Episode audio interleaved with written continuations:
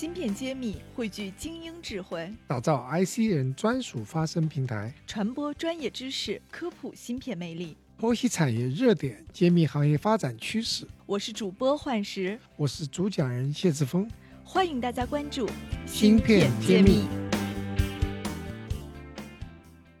欢迎大家收听芯片揭秘，我是主持人幻石，我是主讲人谢志峰。嗯，非常开心，今天和谢老师一起和大家再聊聊近期的一些热点新闻。嗯，我们其实，在圈内有一个比较大的收购案，从去年开始一直就被频频的热搜，就是这家英伟达公司要对 ARM 进行并购。那当时呢，是从日本软银的孙正义手中花四百亿美元收购 ARM，但是我们这个收购案进行到现在还没有完成交易。近期，谷歌、微软和高通这些美国的科技公司向美国政府提出了一个反垄断监管的诉讼，我不知道会不会对这场交易带来一些不确定的影响。那么，我也想请谢博来探讨一下，因为 ARM 我们都知道它的商业模式以及它做的内容，对我们整个芯片产业会有非常大的一个影响。啊，确实如此。这个案子大家都清楚，对全世界有巨大的影响。为什么呢？因为我们每一个人的智能手机都用的是 ARM 的核心的 IP，所以说对我们每一个人，全球每一个用智能手机的人都相关。呃，原来是一个公开的一个平台，给所有人供 IP 的所有的供应商，现在被美国一家公司收购，所以不光是全世界的国家和公司反对，美国的公司也反对。这就是很明显的是一个呃垄断的一个趋势，这是不好的。但是呢，从美国自己国家来说，美国要把核心技术掌握在自己手里，对全世界形成这个制约呢，说美国政府呢可能会睁一只眼闭一只眼。那么这两种情况呢都可能发生。我个人觉得，呃，这个案子收购不成的可能性比较大。如果只是就是中国反对，可能还不一定能够把这个案子搞黄了。但如果说美国的这些巨大的公司身价万亿以上的这个谷歌、微软都反对的话，相信他们的这个游说能力啊，背后的能力还是很强的。那么，但是还是可能通过，因为毕竟我们不是政治家，这是一个政治的一个案件。如果被收购以后，就会有巨大的影响，会造成一个趋势，就是说全世界觉得这个 ARM 越来越靠不住了。我要求一家公司，它可以漫天要价。它变成 NVIDIA 的一个一个子公司了。我们要另外树立一个公正的、公开的这个平台，那就是我们以前说过的 Risk Five。那反而给 Risk Five 相关的企业更多的机会。那我就不展开说了。呃，结论是收购不成的可能性还是比较大。但是，但是万一收购成功，那么我们全世界做未来的，无论是手机。还是物联网，甚至其他的这个处理器的公司都要考虑你的备选方案在哪里。所以，其实这个在不确定性中找确定性，那么也就是说，一个技术的合并与重组，同时也对产业链里的安全可控性也会带来连锁的反应。那么，对我们很多国内做 IP 的公司也是一种利好。那我们可能更有机会去替代 M，那么也是一个不错的一个选择。嗯，那我们再看一看最近呢，实际上不只是传统的公司在继续加大对半导体的布局，有一些除了半导体以外的，呃，我们常说的这些互联网公司也在进军半导体。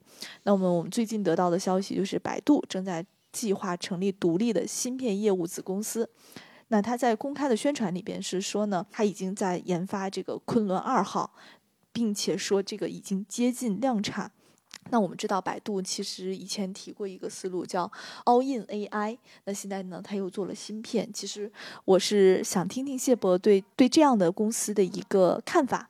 您觉得像百度这样的互联网公司在这个方面的布局，它究竟想实现一个什么样的效果？它为什么要进入这个芯片行业呢？这实际上和我们的一个大趋势有关，叫做工业四点零或者智能制造。那么，所谓智能制造的核心不是自动化，其实自动化在三点零已经实现了。无人车间智能化是属于三点零的范畴。四点零讲的一个很重要的三个，呃，一个是呢要定制化，第二个呢讲的是网络化，第三个讲数字化。这三化才定义了智能制造。那么，所谓定制化，也就是未来的产品要与众不同，要有个性化。在这个情况下。所有的互联网公司都希望自己的产品与众不同。但如果说你买的是标准芯片，Intel 买的也好，NVIDIA 买的也好，你买的就是标准的一样芯片，和大家一样，你没有办法做到你个性化。所以这个是大趋势。首先走这条路的是苹果。苹果手机就自己，苹果还是一个是互联网公司，在严格意义上原来是个电脑公司，后来变成手机公司。但是苹果绝对算一个在互联网上非常，因为它有 App Store，它这个是一个互联网公司的一个典范。那么下面呢是美国典型的互联网公司谷歌，谷歌的那个芯片，人工智能芯片完全是自己做的，它那个它这个性能是超级好的，叫 TPU。那么下面也就是说，中国的互联网公司，无论是阿里的平头哥，还是这百度现在说的昆仑二号，都是有一个定制化需求所造成的。那么同时也是因为代工厂的分工，你设计芯片、制造芯片是分开的。我们以前讲到，连我们做家电的、做空调的那个董明珠都开始做，说要做芯片，这都是一个大趋势。无论你什么公司，你要走定制化的一个方向。那这个如果要定制化，要与众不同，你必须要自己做芯片，做出和别人不一样的芯片。所以说，这个背后有大的趋势造成，不光是互联网公司，所有的系统公司都可能变成了自己搞芯片。那么这样子，更退一步说，所有的代工厂，特别是台积电，生意会更加好，因为你定制芯片，你不可能自己去造一个百亿、千亿级的生产基地。完全可以用代工厂，所以因为有了代工厂的存在，让门槛降低了，谁都可以做芯片，谁都可以设计芯片，定制化的。嗯，所以其实学半导体、学微电子的人，还会在未来相当长的时间都是抢手货，因为不管老的行业参与者还是新进入者，都需要雇佣大家来一起做芯片。是的，突然呃，就说多年的媳妇熬成婆，一直不受人待见的半导体制造业，现在变成了。全世界都火热，原来是中国热，现在除了中国以外，其他国家半导体芯片制造业也火起来了。芯片揭秘开课了，谢院长带队为大家深度解读芯片产业。不仅有中芯国际、格科微这样的行业龙头，也有科创板新势力公司。如果你想增加自己的洞察力、认知力和决策力，欢迎点击页面详情，一起和我们透视中国芯，探索引爆点。所以我想，这也是谢伯您三十年才看到的一种行业盛举吧。可惜我要退休了，否则的话，这个没赶上好时间，否则还可以再干二十年呢。好，我们再看一看，其实国内还有一家公司也是备受大家的关注。我们在。节目的留言里边，经常有粉丝问我们华为的事儿。那其实我们有很多时候是不方便多讲。那今年初呢，我们会发现，因为美国政府的这个调整，新的总统上任之后呢，任正非任老先生也在公开的活动中表示，欢迎这个美国新任的总统拜登致电华为。也就是说，华为正在尝试和美国政府建立新的关系。那我也想请谢博聊一聊华为，您觉得？在今年的这种所有政治格局以及产业格局的背景下，华为后面可能会发生什么样的一个进展？